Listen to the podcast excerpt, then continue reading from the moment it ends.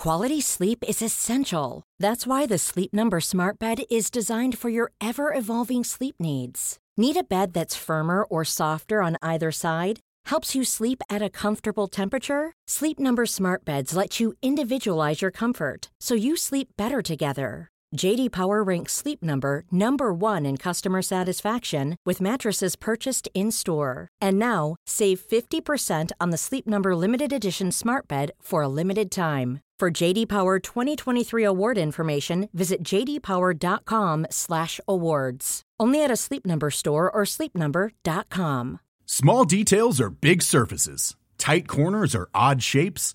Flat, rounded, textured, or tall. Whatever your next project, there's a spray paint pattern that's just right. Because Rust new Custom Spray 5 and 1 gives you control with five different spray patterns. So you can tackle nooks, crannies, edges, and curves without worrying about drips, runs, uneven coverage, or anything else. Custom Spray 5 and 1. Only from Rust-Oleum. Allô Internet, euh, On est presque à l'Halloween, joyeux Halloween, mais on va se voir la semaine prochaine. Avant toute chose, euh, j'aimerais euh, vous parler d'un tirage que je vais faire avec euh, ma merch. Pas ma nouvelle merch malheureusement, mais c'est avec... c'est quand même relativement nouveau ça. C'est avec mes bougies. On a gardé l'œil ouvert qui est à odeur de Palo Santo que j'aime beaucoup honnêtement. ça sent moi, je trouve que ça sent la plage un peu. Ça sent frais, ça sent l'été. Bon, je sais qu'on s'en va vers l'automne, mais euh, ça sent bon, ça sent frais dans la maison. Euh, sinon, on a euh, Victoria and Chill. Ça, c'est pour des petites soirées cozy à regarder mes vidéos. Ça sent la lavande, la menthe. Vous prenez un bain, vous allumez ça, puis vous regardez mes vidéos. Ça, ça sent... tu sais, tu mets ça dans, à côté de ton lit. Je sais pas si je suis une bonne vendeuse de bougies, là. Et puis sinon, on a Over and Out, qui est euh, à odeur de sauge citron. Euh, ça, je trouve que ça sent... Oh, on me voit plus. Ça, je trouve vraiment que ça sent... Tu viens de faire le ménage chez toi, t'en allumes une, ça sent bon, tu reçois des gens, t'es pas gêné. Euh...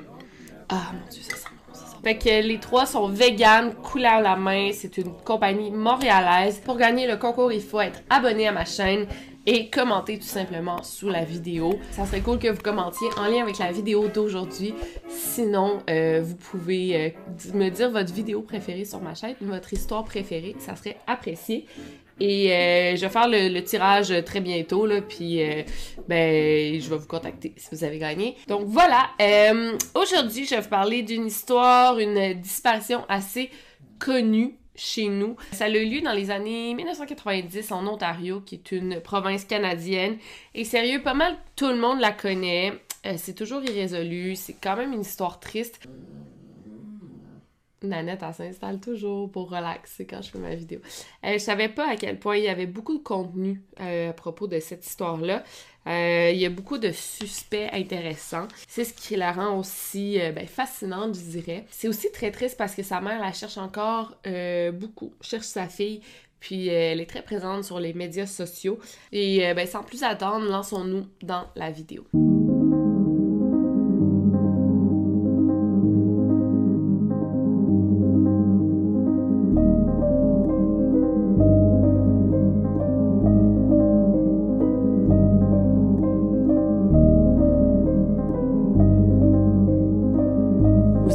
Podcast Over and Out. Donc, pour commencer, j'aimerais vous parler de Mélanie Etier, une jeune adolescente de 15 ans qui vit dans la ville de New Liskeard, en Ontario. Elle y habite depuis qu'elle a 6 ans. L'affaire, toute la disparition, a lieu en septembre 1996. Donc, Mélanie, euh, c'est une jeune femme qui a une super de belle personnalité, elle réussit bien à l'école. Elle a même reçu euh, le badge d'honneur à son école secondaire. Euh, elle vit avec sa mère Céline et sa petite sœur Jessie de 5 ans qu'elle aime beaucoup. Elle s'en occupe comme si c'était son enfant à elle. Son père, lui, habite au Botswana, en Afrique. Euh, elle a aucune relation avec lui, malheureusement. Sinon, comme je vous ai dit, ben, Mélanie réussit super bien à l'école. Puis en plus de ça, elle a une job étudiante. Euh, qui presque à temps plein, honnêtement. Elle travaille dans une garderie près de chez elle, la garderie Richelieu, qui est en fait attachée à son école. Fait qu'elle arrive tôt le matin, elle va s'occuper des enfants, elle va à l'école, en terminant l'école, elle continue à s'occuper des enfants, les faire sortir de l'autobus. Après ça, ben, elle reste quand même jusqu'à la fermeture le soir. Elle travaille beaucoup, comme on peut le constater. Sa mère, Céline, ben, elle travaille aussi à la garderie avec euh, sa fille, à la garderie Richelieu en plus de prendre des cours de soir à l'université de Sudbury, ben en fait Mélanie, elle, son souhait euh, le plus cher, c'est d'être professeure plus tard. On peut voir que Mélanie est assez responsable, elle parle français, anglais parfaitement. Elle a aussi fait du ballet toute sa vie et euh, elle faisait du skateboard, elle savait rouler à skateboard. Et au moment de sa disparition, elle prenait des cours d'autodéfense. Maintenant que nous avons le portrait de Mélanie, passons à sa disparition. Donc nous sommes le matin du 28 septembre 1996. C'est un samedi matin. Et Mélanie euh, se rend chez la très bonne amie, euh, voire la meilleure amie de sa mère, qui se nomme Sylvie Chartrand. Donc euh, Sylvie, elle a une petite fille de 6 ans nommée Stéphanie. Elle était à la maison cette journée-là et elle a un fils Jason et un conjoint du nom de Denis Léveillé. Denis et Jason n'étaient pas là cette journée-là, ils n'étaient pas en ville. Faut dire que à cette époque-là, euh, ça allait pas si bien dans la famille Etier. Il y avait des gros soucis financiers. Leur téléphone venait d'être coupé à cause de l'accumulation des factures non payées. Et en plus de ça, leur voiture euh, s'était brisée. Fait que c'était un peu stressant euh, pour Céline, la mère, mais aussi Mélanie sentait beaucoup ce stress. Et chez Sylvie, elle s'est comme brisé un ongle et ça l'a vraiment mise dans tous ses états parce qu'elle savait qu'elle n'avait pas vraiment l'argent pour aller faire réparer son ongle. Donc après, elle est allée passer le matin euh, chez Sylvie. Mélanie avait prévu faire quelques courses dans sa journée.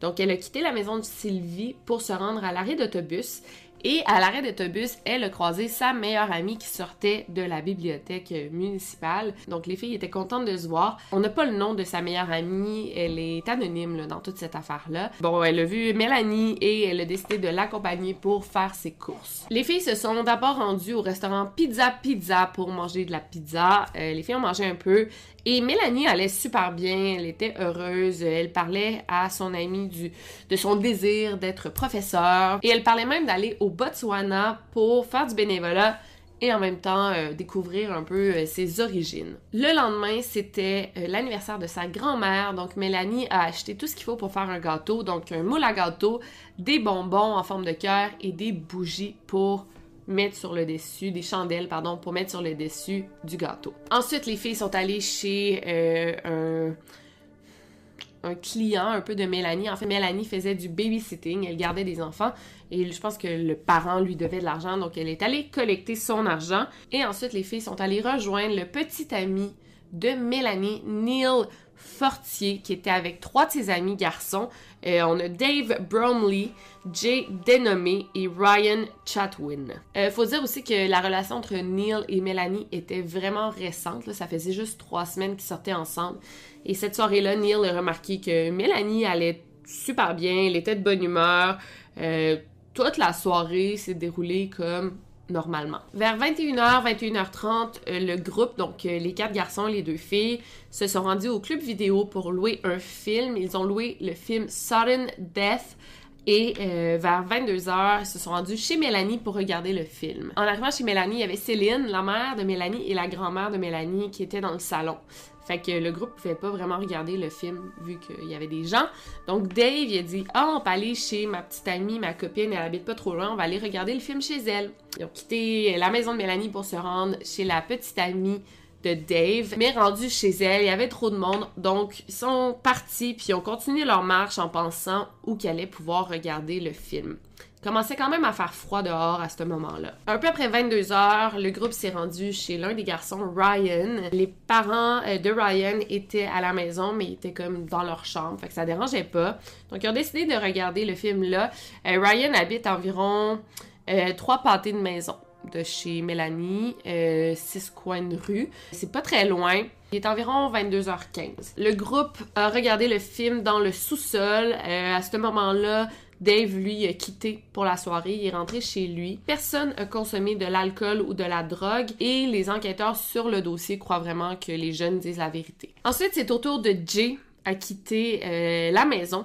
Il l'a quitté vers minuit et demi, une heure du matin, juste avant que le film finisse. C'est à peu près en même temps que la meilleure amie de Mélanie a elle aussi quitté euh, la maison pour rentrer chez elle. Elle avait comme un couvre-feu à respecter. Et ce qui est cool ici, c'est que les filles s'étaient comme entendues. Euh, les grands-parents de Mélanie qui étaient chez Mélanie durant la soirée, ils habitaient pas très loin de l'endroit où demeurait la meilleure amie de Mélanie. Je sais pas si vous me suivez. Donc le plan, c'était pour l'amie de Mélanie de se rendre chez Mélanie pour que les grands-parents de Mélanie qui étaient là la ramènent chez elle en retournant chez eux. Euh, fait que tu sais, c'est des amis de longue date, c'était comme normal de faire ça. En sortant de la maison, euh, l'ami de Mélanie a remarqué qu'il y avait comme une voiture louche qui semblait la suivre. Elle la suivait puis elle a tellement eu peur qu'elle s'est mise à courir euh, très vite pour atteindre un point où il y avait plus de monde, plus de lumière, où la rue était mieux éclairée. Faut, faut s'entendre qu'il était comme une heure du matin. Elle est arrivée sur le pont près de Armstrong euh, Street euh, et dans ses souvenirs, la voiture, elle croit que c'était une Chevrolet Monte Carlo de couleur pâle. C'est un modèle assez semblable, deux portes, ça c'est important de le dire. C'était une voiture qui était en mauvais état. Euh, il y avait même une patch grise comme sur le côté, comme si la patch cachait un genre de trou. Et selon elle, euh, le chauffeur, c'était deux jeunes hommes ou des adolescents. Donc, ben en fait, il y avait le chauffeur et un passager c'était deux hommes assez jeunes. Donc, euh, l'ami de Mélanie s'est rendu chez Mélanie avec la famille de Mélanie. Ils ont terminé euh, l'émission Saturday Night Live. Et ensuite, elle s'est faite reconduire chez elle. Et je me demande, tu sais, les filles auraient tellement dû rentrer ensemble, surtout à cette heure-là, marcher toute seule le soir. Moi, je pense que l'un des gars aurait dû se proposer pour aller porter euh, l'ami de Mélanie chez elle et ensuite aller porter Mélanie, mais ça, on va y revenir. Mais tu sais, pour une demi-heure, une heure de différence, Mélanie aurait dû rentrer avec son ami. Mais on peut comprendre. Elle est dans une relation nouvelle. Elle veut rester le plus longtemps possible avec son petit ami, surtout qu'il regarde un film chez Ryan.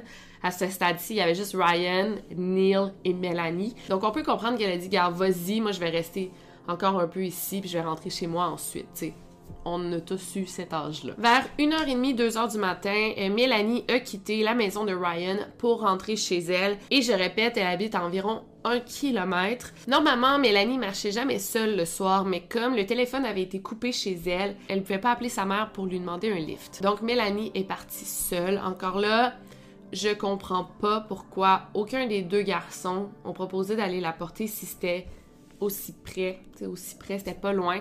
Euh, les deux garçons auraient dû y aller ensemble la porter. Écoutez, je fais pas du. Je veux pas les blâmer non plus, pas de leur faute. Mais euh, écoutez, prenez des notes, les femmes, marchez. Essayez de pas marcher seul le soir. Puis je fais pas du victim blaming, c'est tellement triste qu'on en soit là, tu sais, de, de pas pouvoir marcher seul le soir. Mais avec toutes les histoires comme ça qui arrivent, faut mettre les chances de notre côté. Puis euh, en fait, marcher à plusieurs, quand il y a des garçons, des hommes, essayez d'aller vous faire porter. Les garçons, allez porter vos copines, vos amis, vos blonds.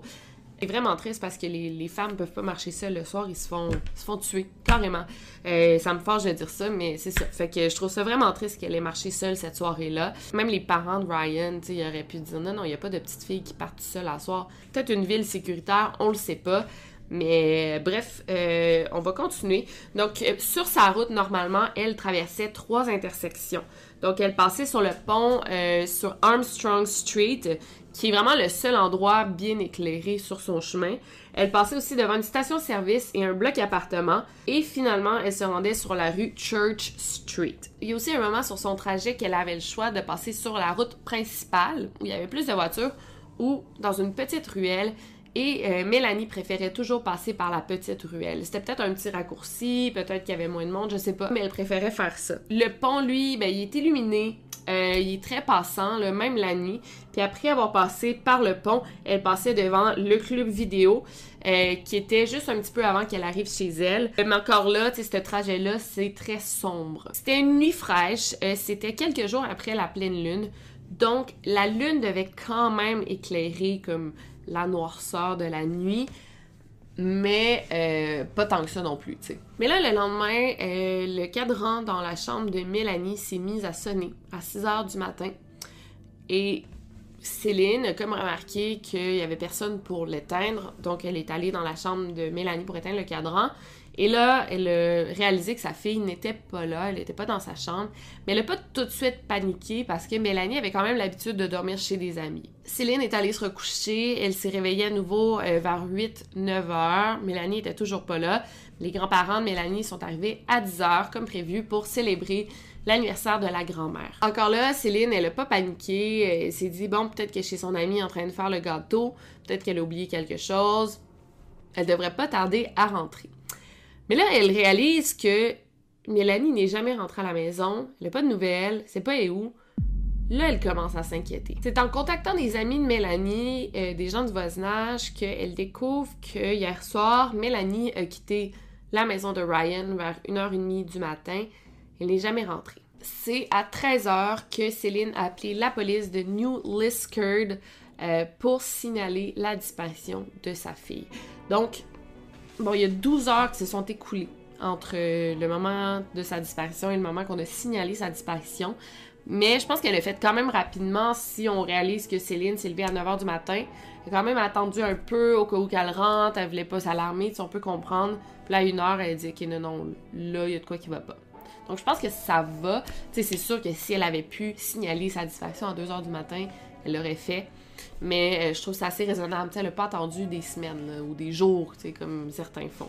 Euh, puis je blâme pas non plus parce que souvent ils se font dire par la police d'attendre. La journée même, à 14h30, 15h environ, les policiers ont envoyé euh, leurs agents pour commencer des recherches. Donc ils ont commencé leur recherche chez la famille Etier pour ensuite continuer sur le pont et dans le Wabi River. Leurs recherches ont quand même duré euh, plusieurs heures, fait que c'est cool encore là aussi qu'ils ont commencé super tôt les recherches. Dès le lendemain, la police locale a demandé de l'aide euh, de la part de la police de l'Ontario qui ont euh, des plus gros effectifs de recherche. Donc, ils sont arrivés avec leurs hélicoptères, leurs chiens pisteurs. Là, on avait des meilleures recherches qui se sont entamées. Les pompiers aussi se sont joints aux recherches et il y a même un médium qui aidait les policiers sur place. On a vérifié toutes les caméras de surveillance qui étaient euh, sur le trajet de Mélanie entre la maison de Ryan et la maison de Mélanie. Il n'y a rien. On a aussi fait du porte-à-porte. On ne pouvait pas fouiller les maisons comme ça sans mandat, mais on a fait du porte-à-porte. Ça n'a rien donné. Les policiers ont aussi interviewé toutes les personnes qui étaient présentes euh, la soirée film euh, où était Mélanie. Ça n'a rien donné, mais honnêtement, tout a été fait de la part des policiers. des fois, on peut critiquer le, travail des policiers, mais dans ce cas-ci, là, on peut pas dire qu'il n'y a pas d'efforts qui ont été faits. Au contraire, euh, les recherches étaient très, très, très intensives depuis le début. Il y a même eu un task force, une équipe d'enquête juste faite pour les recherches de Mélanie. Un task force dédié euh, à Mélanie. Apparemment, euh, dans les recherches, ils ont trouvé un item appartenant à Mélanie mais ça n'a jamais été divulgué au grand public parce que ben, je pense qu'ils veulent garder ça dans leur euh, petite poche arrière. Euh, c'est leur secret bien gardé. Puis euh, bon, je comprends, ça pourrait nuire à l'enquête de le dire tout. Donc cet item, ça pourrait quand même laisser croire que Mélanie aurait été victime d'un crime. Mais malheureusement, sur son 10 minutes de marche, on connaît pas l'endroit exact où elle a été enlevée. En 2010, il y a enfin des témoins qui ont parlé euh, il y a une femme et son mari qui ont traversé le pont en voiture et euh, ils ont vu marcher une adolescente noire sur le pont. Il n'y avait pas d'autres piétons, pas d'autres voitures à ce moment-là. Et selon la femme, quand elle avait vu l'adolescente, elle s'était dit ben ben trop jeune c'est pour marcher euh, le soir durant la nuit seule sur le pont. Mais la, jeune femme, l'adolescente, avait pas l'air stressée. elle marchait quand même nonchalamment, tranquillement. Euh, jusqu'à chez elle. Et la femme se rappelle vraiment de ça parce que euh, son mari avait comme fait un commentaire, avait dit Hey, je savais pas qu'il y avait des, femmes noires euh, dans notre ville. Ça peut quand même avoir de l'air weird comme remarque, mais à cette époque-là, là, en 1996, genre, il y avait juste trois femmes noires dans la ville de New Liskeard. bon, pour des gens de cette région-là, s'il y en a rarement, ben, ils l'ont plus remarqué, disons. Si on parle d'une ville de 11 000 habitants, s'il y a juste trois personnes noires, trois jeunes femmes noires, ben c'est ça. C'est euh, bon, c'est un commentaire qui, qu'ils ont marqué, c'est un moment qu'ils ont marqué, heureusement, parce que je pense que ça rend vraiment crédible cette, cette apparition-là, ce, ce sighting-là. Selon le souvenir de la femme, l'adolescente avait des rastas Mélanie n'avait pas de rasta, mais elle avait des tresses. Puis peut-être que de loin, rapidement, à la noirceur, elle aurait pu confondre les deux. Fait que c'est ça, c'est super crédible. Mais en même temps, on se demande pourquoi les témoins ont entendu jusqu'en 2010 pour dire ça, pourquoi ils l'ont pas dit en 1996. Mais en fait, en 1997, ils ont parlé, ils ont vu une affiche de Mélanie, puis ils ont donné cette information-là à la police. L'information avait été enregistrée dans le dossier, mais ça n'a pas été enquêté jusqu'en 2000 quand le témoin s'est rendu directement chez Céline pour lui donner l'information. Puis là, Céline a parlé au policier Hey, ça c'est vraiment important, c'est vraiment crédible, qu'est-ce que vous allez faire? Malheureusement, en 2007, la police de l'Ontario a comme pris le dessus sur toutes les enquêtes de la police de New Liskeard. C'est comme si la police de New Liskeard n'existait plus, puis c'était la police de l'Ontario qui ont comme pris la place. Fait que euh, il y a quand même des témoignages ou des preuves ou des informations qui se sont perdues dans le transfert euh, des dossiers, ce qui est horrible. C'est donc en 2008 que la police a réellement été mise au courant de cette information-là. Il y a aussi un autre témoin qui est arrivé en 2008 avec de la nouvelle information. Lui aussi, il se rappelle d'avoir vu Mélanie sur le pont cette soirée-là. Euh, il était environ 1h30, 1h45 du matin et il a vu justement une jeune femme en train de marcher sur le pont. Et là, écoutez bien ça. Euh, il aurait vu une voiture arriver, se garer tout de suite à côté de Mélanie ou de la jeune femme. Deux gars seraient sortis de la voiture et auraient comme encerclé la jeune femme pour comme la forcer à entrer dans la voiture. Finalement, euh, la voiture est repartie en vitesse et selon le témoin, euh, l'auto était petite, de couleur bleue ou La personne se rappelle de ça, mais se rappelle pas de quoi avait l'air la fille. Et c'est un peu étrange, on va se dire, cette histoire-là. Et vu la gravité du témoignage, on dirait que la police doute de sa véracité. Puis il faut se rappeler qu'il y avait une récompense de 25 000 dollars euh, pour toute information permettant de retrouver Mélanie. Fait que ça se peut que certains se soient essayés. Et suite à cette information-là, et suite à l'annonce de la récompense, ben, il y a plusieurs personnes, plusieurs témoins qui ont rappelé pour donner des informations qui étaient somme toute peu crédibles. Il y a une autre femme appelée Denise qui a appelé pour donner l'information en 2019. À l'époque, elle habitait euh, sur Rebecca Street qui est proche de Pine Avenue. Elle se rappelle que cette nuit-là, il est environ 1h45 du matin, elle faisait ses devoirs dans sa chambre quand elle a entendu une fille crier dehors. Elle a trouvé ça étrange, mais elle a quand même ignoré. 45 secondes plus tard, environ, elle a entendu un nouveau cri et c'est là qu'elle a eu vraiment peur. Elle s'est levée, est allée verrouiller sa porte, puis elle a regardé par la fenêtre et c'est là qu'elle a vu trois silhouettes en train de courir en direction de Pine Avenue. Son mari, malheureusement, dormait à ce moment-là, donc il n'a rien vu. Donc voilà pour les témoins. Maintenant, on va se demander qu'est-ce qui s'est réellement passé cette nuit-là? Bon, la théorie la plus probable, évidemment, c'est que Mélanie se soit fait kidnapper euh, par euh, un ou plusieurs inconnus et qu'elle se soit faite assassiner cette nuit-là ou le lendemain. C'est aussi la théorie privilégiée par la police, même si elle divulgue très peu d'informations pour euh, garder l'intégrité de l'enquête. Mais tu sais, la petite ville où cette disparition a eu lieu, elle était traversée par le Trans-Canada Highway, donc l'autoroute qui traverse le pays au complet. Ça se peut qu'un inconnu, un camionneur, un inconnu qui roulait sur l'autoroute, soit passé dans cette petite ville-là, ait vu Mélanie, le kidnapper et l'amener avec lui. Ce qui rend ça très, très, très effrayant, mais aussi très difficile à résoudre. Évidemment, d'autres ont spéculé que son père aurait pu enlever Mélanie, ce qui est pas vraiment euh, probable. Euh, il n'y aurait pas vraiment de raison de faire ça non plus, puis il a été éliminé comme suspect. Sinon, il y a le certain Denis Léveillé, dont je vous ai déjà parlé, qui est le mari de Sylvie, et Sylvie, c'est l'une des très bonnes amies de Céline, la mère de Mélanie. Denis Léveillé, euh, qui est vraiment considéré comme un suspect, puis je vais vous dire pourquoi. En fait, il était en couple avec Sylvie pendant quand même Quality sleep is essential. That's why the Sleep Number Smart Bed is designed for your ever-evolving sleep needs. Need a bed that's firmer or softer on either side? Helps you sleep at a comfortable temperature? Sleep Number Smart Beds let you individualize your comfort so you sleep better together. JD Power ranks Sleep Number number 1 in customer satisfaction with mattresses purchased in-store. And now, save 50% on the Sleep Number limited edition Smart Bed for a limited time. For JD Power 2023 award information, visit jdpower.com/awards. Only at a Sleep Number store or sleepnumber.com. 37 ans. Euh, et il est décédé en 2016. Fait que malheureusement, on peut pas trop le questionner. Ben, on peut pas le questionner, on peut pas trop. On peut pas le questionner par rapport à la disparition de Mélanie. Aussi, il faut dire que les enfants de Sylvie ont toujours été proches de Mélanie et de sa sœur. Ils ont comme grandi ensemble, comme des cousins-cousines. Denis, il travaillait dans les mines, donc il partait souvent à l'extérieur pour travailler, parfois pendant des mois, et parfois il allait dans d'autres pays. Euh, il est déjà allé en Afrique, il est déjà allé en Mongolie, il est déjà allé au Chili. Je sais que l'Afrique c'est pas un pays, mais il est allé dans des pays de l'Afrique parce que je sais que je vais me le faire dire. Bon, rappelez-vous que Mélanie a visité Sylvie le matin de sa disparition. Jason et Denis n'étaient pas là à ce moment-là. Jason, c'est le beau-fils de Denis. C'est pas son fils. Euh, ben, Denis, c'est son beau-père. Cet avant-midi-là, ils étaient tous allés pêcher.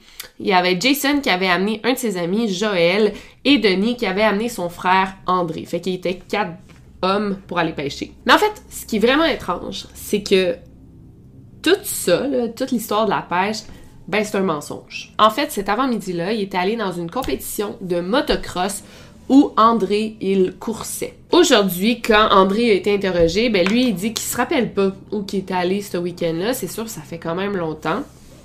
Et Joël, qui était l'ami de Jason, il se rappelle pas trop non plus ce qu'il avait fait cette journée-là.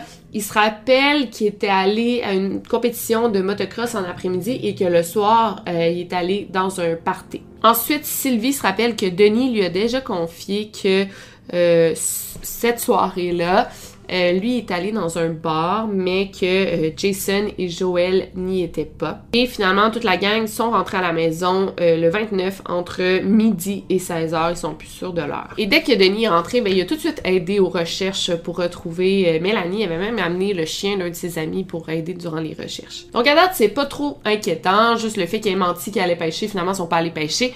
Mais à date, c'est pas trop weird. Mais la grand-mère de Mélanie se rappelle d'un moment avec Denis qu'elle a trouvé vraiment inquiétant. Donc c'est le lendemain de la disparition de Mélanie, Denis se présente à la maison de Mélanie, de Céline, et se rend au sous-sol, endroit qui est jamais allé. Après ça, il s'est allumé une cigarette. Chose qui est vraiment bizarre parce qu'il savait que Céline ne permettait à personne de fumer dans sa maison. Et là, il a dit, ouais, euh, ben la personne qui a enlevé euh, Mélanie doit être très très forte parce que Mélanie est capable de se défendre. Puis ensuite, il a montré son avant-bras, qui avait plein de traces d'ongles, des traces de graphing, puis il a dit Ah, ça c'est Mélanie qui me l'a fait euh, quelques jours avant qu'elle disparaisse.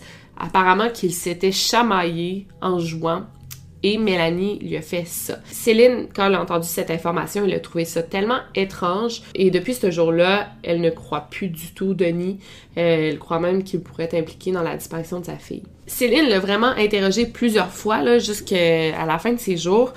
Vous allez voir. Puis à un moment, il a dit qu'il avait déjà vu Mélanie en train de travailler comme stripteaseuse dans un bar à Notre-Dame-du-Nord. Ils sont allés vérifier quand même. Tu la police a dit, OK, ça peut être une piste. Ils sont allés vérifier. Et effectivement, il y avait euh, une jeune femme noire qui travaillait à ce bar-là et qui ressemblait beaucoup à Mélanie. Fait qu'ils auraient comme confondu. Mais pourquoi il dit ça là, tu sais? Après ça, ben Céline s'est vraiment éloignée de son amie Sylvie puis de Denis. Euh, à deux reprises, euh, Denis a menacé de s'enlever la vie, a fait des, menaces de suicide. Euh, Céline, elle espérait comme vraiment une confession à ces moments-là, mais elle n'a jamais eu ce qu'elle voulait, dans le fond. Mais l'affaire, c'est que les doutes de Céline envers Denis sont assez fondés. Tu sais, l'histoire des, grosses marques, des graphings sur son bras, c'est vraiment louche parce que les graphings, qu'on les a vus, ils étaient fraîches. C'est comme ça venait tout juste d'être fait. Denis a dit que c'était Mélanie qui avait fait ça pendant qu'il jouait. C'est vraiment weird, ça aussi. Mais l'affaire, c'est qu'il n'a pas dit ça à son voisin. En fait, quand son voisin lui a demandé pourquoi il y avait ça, il a dit Ah, je me suis blessé avec une branche d'arbre pendant que je faisais les battues dans la forêt en cherchant Mélanie. Fait il a comme changé son histoire par rapport à ça. D'ailleurs, il n'y a aucun des, autres enfants, euh, Jason ou, euh, comment elle s'appelle la petite Stéphanie, les enfants, euh, il n'y en a aucun qui, croit cette histoire-là. Ils n'ont jamais vu Mélanie puis Denis se battre en jouant. En fait, il n'y avait même pas ce type de relation-là. Fait que l'histoire est zéro crédible. Un autre truc très très inquiétant, c'est que Denis avait la réputation de flirter avec des mineurs, surtout avec les amis de sa fille. C'était comme connu qu'il était un pédophile. Il avait déjà été en prison pour avoir drogué et euh, abusé sexuellement une adolescente dans son entourage. Premièrement, pourquoi il se tenait avec ce type de gars-là? C'est un pédophile reconnu, là. Il harcelait les jeunes filles, c'était dangereux. Il y a plein d'histoires sur lui, là, je vais même pas les raconter parce que, bon, ça finirait plus. Il y a plein, plein, plein d'histoires sur lui, dont Jessie, la petite sœur de Mélanie, qui, elle, elle s'était comme faite piéger par ce monsieur-là. Euh, elle s'est rendue dans une chambre d'hôtel, puis elle l'attendait. Fait que c'est un homme dangereux, pédophile, tu sais. Euh, puis il connaissait Mélanie. C'est quand même, euh, c'est quand même une bonne piste. Donc c'est vraiment fou cette histoire-là. Puis écoutez ça, en 2016, euh, juste avant de mourir, il savait pas qu'il allait mourir. Denis était en prison, puis Céline est allée le voir, puis elle l'a encore confronté. Puis elle lui a demandé s'il avait tué sa fille.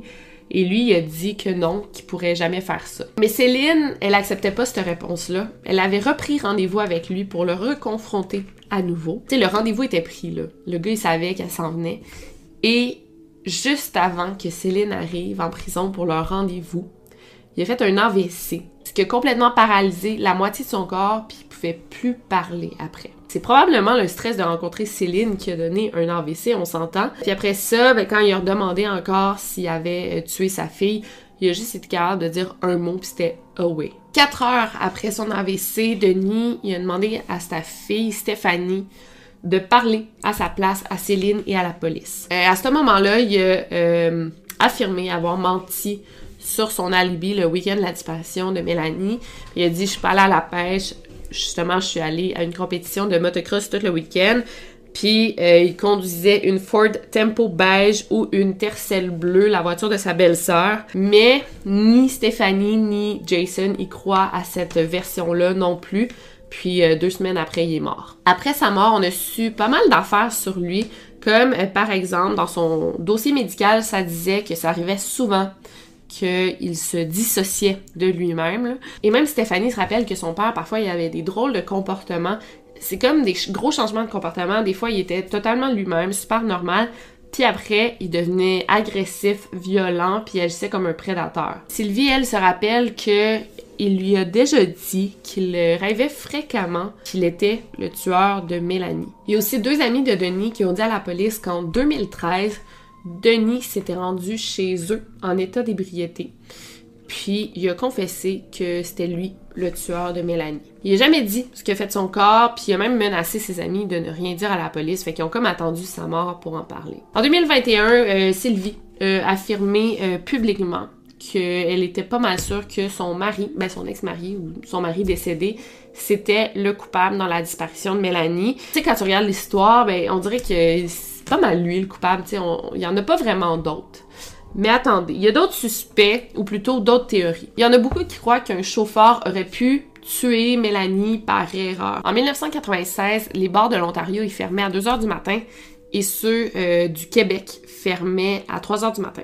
Fait que ça arrivait que les gens allaient faire la fête dans le bord de l'Ontario à 2 heures, partaient, traversaient la frontière, c'était pas si loin, continuaient à faire la fête jusqu'à 3 heures du matin et revenaient. Et effectivement, la nuit de la disparition de Mélanie, il y a plusieurs témoins qui se rappellent avoir vu un homme en train de traverser la frontière en voiture et qui était très sous. En 1999, il y a même un témoin qui aurait appelé la police de manière anonyme pour dire qu'il savait qui avait tué Mélanie. Donc selon la personne, euh, Mélanie se serait fait frapper par une voiture et le conducteur venait juste de sortir de prison, puis en plus son permis est expiré, fait qu'il a comme paniqué. Il aurait mis Mélanie dans le coffre de sa voiture et l'aurait enterrée euh, dans le secteur de Dawson's Point. L'endroit en question a été fouillé vraiment euh, de fond en comble et malheureusement, il n'y a rien qui a été trouvé. Et je vous le dis, là, vraiment, toutes les théories ont été pensées. Il y en a qui ont même pensé que Mélanie aurait pu se faire euh, tuer par un chasseur local. C'est des gens qui allaient à la chasse puis qui auraient tiré sur elle par erreur, qui est quand même illogique vu qu'elle a disparu durant la nuit, mais bon. Puis les policiers ils ont nié cette théorie-là parce qu'il est quand même impossible, tu sais.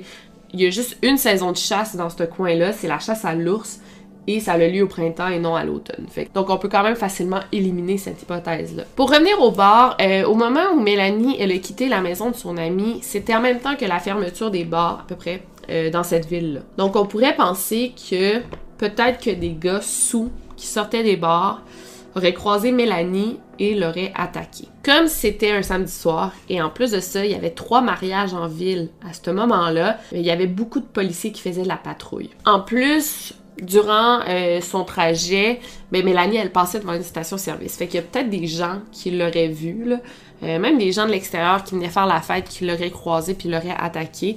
Mais ben, les policiers, ils croient que non parce qu'ils ont rien remarqué d'anormal cette soirée-là. Mais elle a quand même disparu, sais, fait qu'on peut pas trop se fier à ça. Revenons à la voiture qui a été aperçue par l'ami de Mélanie cette soirée-là. Mais en fait, c'est pas la seule à avoir vu cette voiture-là. Il y a quand même d'autres personnes euh, qui se rappellent avoir vu une voiture louche. On dit louche parce que c'était au beau milieu de la nuit et la voiture roulait avec les lumières éteintes. Puis il n'y a pas seulement cette voiture-là qui a été vue, il y a aussi une vanne blanche qui a été aperçue euh, cette journée-là. C'était quand même louche. En fait, il y a Samia, euh, la copine de Dave, tu sais, ils étaient tous supposés aller chez elle, puis finalement, ça s'est pas fait. Ben, Samia, justement, se rappelle d'avoir vu une vanne blanche entre 19h et 22h. C'était une grosse vanne blanche qui était rouillée avec des portes coulissantes et euh, pas de fenêtre. Il y avait pas de fenêtre. Donc, Samia marchait son chien, elle a aperçu la vanne, elle a trouvé ça bizarre. Et à l'intérieur, ben, il y avait le conducteur et un autre passager. C'était deux hommes dans la quarantaine. Selon elle, les deux hommes, ils avaient l'air sales. Euh, il y avait vraiment l'apparence négligée et l'un d'eux portait une camisole. Les deux hommes se sont arrêtés justement. Ils ont demandé à Samia des indications pour aller à une adresse. Euh, et le chien de Samia, il jappait vraiment agressivement et il faisait jamais ça. Mais là, c'était comme s'il sentait de quoi de weird. Puis ben Samia, elle a eu vraiment peur, honnêtement. Il y a aussi l'employé du club vidéo qui se rappelle très bien de cette vanne parce que le conducteur est rentré dans le club vidéo à 22h30 puis s'est mis à juste comme tourner en rond dans, dans, le club vidéo sans vraiment faire quoi que ce soit. L'employé lui a proposé de l'aide, lui a demandé s'il voulait de l'aide il a ignoré l'employé, puis au bout d'un moment, il est sorti du club vidéo sans louer quoi que ce soit. Et tout cet incident-là, ben, ça l'a vraiment rendu mal à l'aise l'employé, tellement que quand elle a fini de travailler à 23 heures, elle a appelé son père pour qu'il vienne la chercher, euh, alors que normalement, elle marchait à la maison, puis ça la stressait pas, mais cette fois-là, elle a eu vraiment peur, puis euh, elle sentait que quelque chose allait arriver. ça, c'est weird, parce que c'est la journée même de la disparition de Mélanie, puis on parle d'une toute petite ville, tu sais, ça arrive pas souvent des histoires de même. Sinon, il y a quand même des criminels notoires euh, qui étaient actifs à ce moment-là. Clairement, ben Mélanie aurait pu en être victime. Hey, by the way, je veux juste faire un petit shout-out à la page Wikipédia pour ce cas-là. Je fais tu sais, souvent, je vais prendre la page Wikipédia pour lire l'histoire, je vais prendre l'information importante, puis après, je vais compléter avec euh, d'autres sources, des documentaires, euh, d'autres sites web, des articles, voilà. Mais là, la page Wikipédia, elle est tellement euh, complète, détaillée. ça doit être la famille là, qui l'a créée. C'est assez incroyable. fait que même que je checkais d'autres articles pour compléter, mais ça disait la même chose. Bref, merci à la page Wikipédia. C'est vraiment ma source principale pour cette vidéo-là. Mais Bref, euh, j'en ai pas honte de le dire parce que ça, a vraiment été euh, informatif. Donc, le premier criminel auquel on pourrait penser. Euh, je sais pas si vous vous rappelez de ma vidéo sur Julie Surprenant. Je vais la mettre en barre d'infos. Julie Surprenant, c'est l'un des cas qui m'a le plus marqué au monde. Richard Bouillon, c'était le suspect principal dans l'affaire de Julie Surprenant. En 2006, d'ailleurs, sur son lit de mort, il a confessé euh, d'avoir tué Julie Surprenant. Mais malheureusement, ben, on l'a jamais trouvé. Elle est toujours portée disparue. ce qui est bizarre, c'est que ben, l'histoire est pas mal pareille. On parle d'une courte distance entre l'endroit que la fille marchait et sa maison. Comme Julie Surprenant. Et Julie Surprenant, c'était pire. On parle de l'arrêt d'autobus jusqu'à chez elle.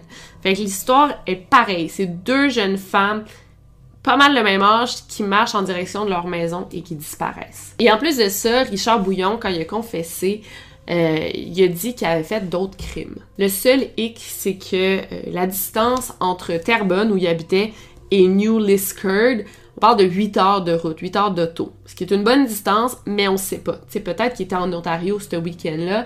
Il y a comme pas vraiment de moyen de savoir, malheureusement. Il y a aussi un certain Michael Wayne McGray qui était un tueur en série actif entre 1985 et 1999. Il aurait tué au moins six filles, toutes âgées entre 7 euh, et 18 ans, mais lui, il dit qu'il en a tué au moins 11 de plus. Et apparemment, qu'il aurait aussi tué dans d'autres villes comme Montréal, Dartmouth, Moncton, Saint John et Weymouth.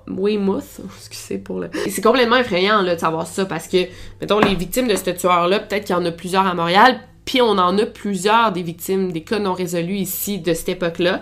Euh, mais aussi, il aurait très bien pu tuer à New Liskeard parce qu'il se déplaçait beaucoup. Là. Fait qu'il a fait, il a fait des, des victimes dans plein de villes du Canada c'est possible qu'il ait tué euh, Mélanie. Là, on peut pas exclure cette, euh, hypothèse-là. Hey bon, j'espère que je vous emmerde pas trop parce qu'il y a encore plusieurs théories. Par exemple, ses amis, euh, tu sais, ses amis, on en a pas encore parlé. Là. Bon, on va parler des gars avec qui elle était cette soirée-là et son amie fille. En fait, aux yeux des policiers, il y a aucune personne de son groupe d'amis qui est considérée comme un suspect. Les quatre garçons ont passé le polygraphe, ils ont tous été éliminés comme suspects. ils l'ont passé euh, sans mentir, tout était beau. Puis même Neil, le, petit ami de, Mélanie, dit que son plus grand regret à vie, euh, c'est de ne pas l'avoir accompagné chez elle cette soirée-là. Je comprends pas pourquoi personne l'a accompagné. Même Ryan puis sa famille se sentent extrêmement coupables de ne pas l'avoir accompagné. Tu sais, c'est sûr, personne pouvait prévoir qu'elle allait disparaître c'est une autre époque, mais ouais, je comprends pas encore aujourd'hui. Par contre, Céline, la mère de Mélanie, elle ne blâme euh, personne dans ce groupe d'amis-là, puis euh,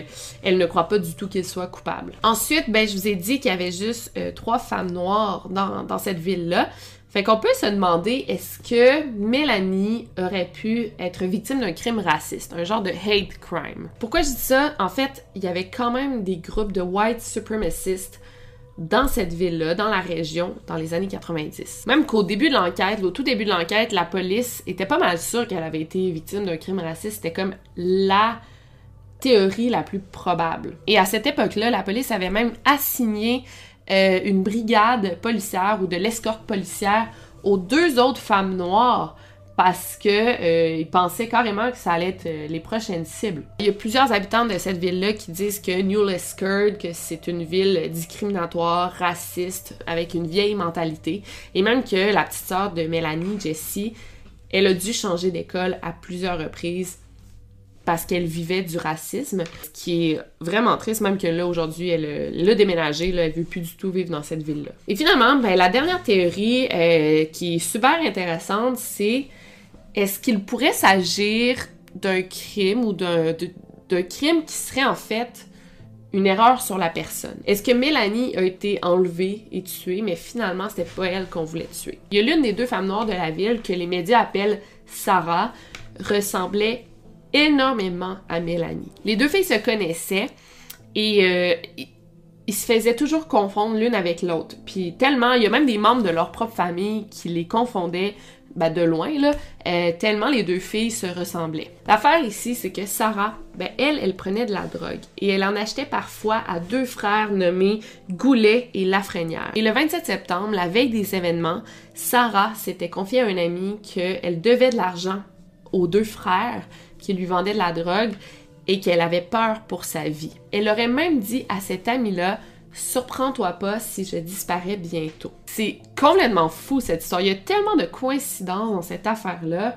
Ça pourrait être plein de possibilités. Les policiers, ils sont au courant de cette histoire-là, mais ils croient pas qu'il y ait un lien avec la, disparition de Mélanie. En 2010, la police avait déjà cumulé 700 tips, 700 informations provenant de 500 témoins différents. En 2010, il y avait déjà enquêté 300 suspects. Et encore en 2020, ils reçoivent deux à trois informations par mois en lien avec la disparition de Mélanie. Les policiers ont même enquêté sur des tips provenant de des médiums Sérieux, là, ils ont, tout fait. En 2021, il y a eu un podcast sur cette affaire-là, euh, The Next Call. Euh, je, vous, le En fait, je vous le recommande pas parce que je l'ai pas encore écouté, mais c'est sur ma liste. Je veux vraiment l'écouter. Mais grâce à ce podcast-là, il y a un témoin qui a appelé pour donner de l'information en lien avec la disparition, en lien aussi avec euh, le terrain Larocque à North Cobalt, qui est à environ 10 km de l'endroit où Mélanie elle a été vue pour la dernière fois. C'est quand même une forêt assez dense. Euh, les policiers se sont rendus avec des chiens pour fouiller. Mais euh, ils ont. Ben, en fait, on n'a pas vraiment de nouvelles. Fait que je pense qu'ils ont rien trouvé. Ou peut-être qu'ils ont trouvé de quoi puis ils veulent pas le dire dans les médias. Mais c'est un endroit super vaste, super dense. Fait que c'est un peu difficile de fouiller là. Une dizaine de policiers sondaient un espace de bois isolé mercredi à l'aide de bâtons.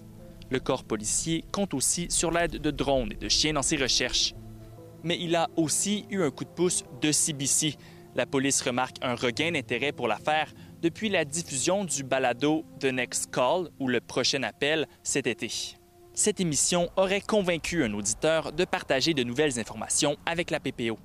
Uh, we were not aware of, of um, uh, this particular witness. Um, uh, the witness heard the podcast, uh, um, and uh, we spoke to him, and we are here today searching the area of Larock Field.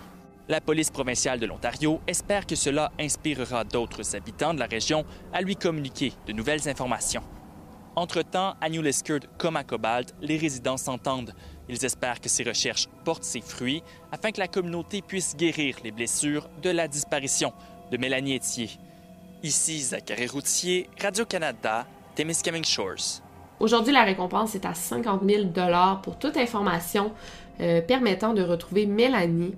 Euh, c'est super triste cette affaire-là parce que, bon, je vais vous mettre le, lien euh, de la page Facebook en barre d'infos. Fallait jeter un petit coup d'œil. Sa mère, ben, premièrement, elle est pas mal sûre de c'est qui qui le fait. Là. Elle pense pas mal que c'est Denis. Là. Elle publie plein d'affaires là-dessus. Mais tout ça, c'est complètement bouleversant, en fait. T'sais, ils n'ont jamais pu faire de funérailles pour Mélanie. Euh, ils l'ont pas déclarée comme morte, je crois, encore. It's very hard after 23 years. It's like it's never ended. It's like a very long funeral. I don't feel in my heart that she's alive. It's it's been the same thing over and over. Whenever a body is found, you wait to see if it's her. I just want it to be over. Moi, je me demande, ben, ce que vous en pensez, vous, tu sais, Denis, c'est tellement un suspect parfait. Dans ma tête, c'est sûr que c'est lui. Puis en même temps, je pense à l'histoire d'erreur sur la personne qui est complètement malade. Euh, la vanne blanche. La vanne blanche, c'est bizarre cette affaire-là. On dirait que tout semble possible. Euh, Dites-moi dans les commentaires, vous, ce que vous pensez qui est l'hypothèse la plus possible. Et euh, si vous me laissez des commentaires, vous courez la chance de gagner les bougies. Euh, une belle bougie, donc je vais faire trois gagnants. Donc voilà pour cette vidéo. La semaine prochaine, on se voit pour une vidéo longue. Fait que c'est pour ça que j'ai pris une, une semaine off pour vous préparer deux longues vidéos. Celle-ci est quand même longue, mais celle d'après va être vraiment longue, puis ça va être euh, ma vidéo longue du mois. Donc euh, voilà, c'était Victoria Charlton. N'oubliez pas de garder l'œil ouvert. Bye!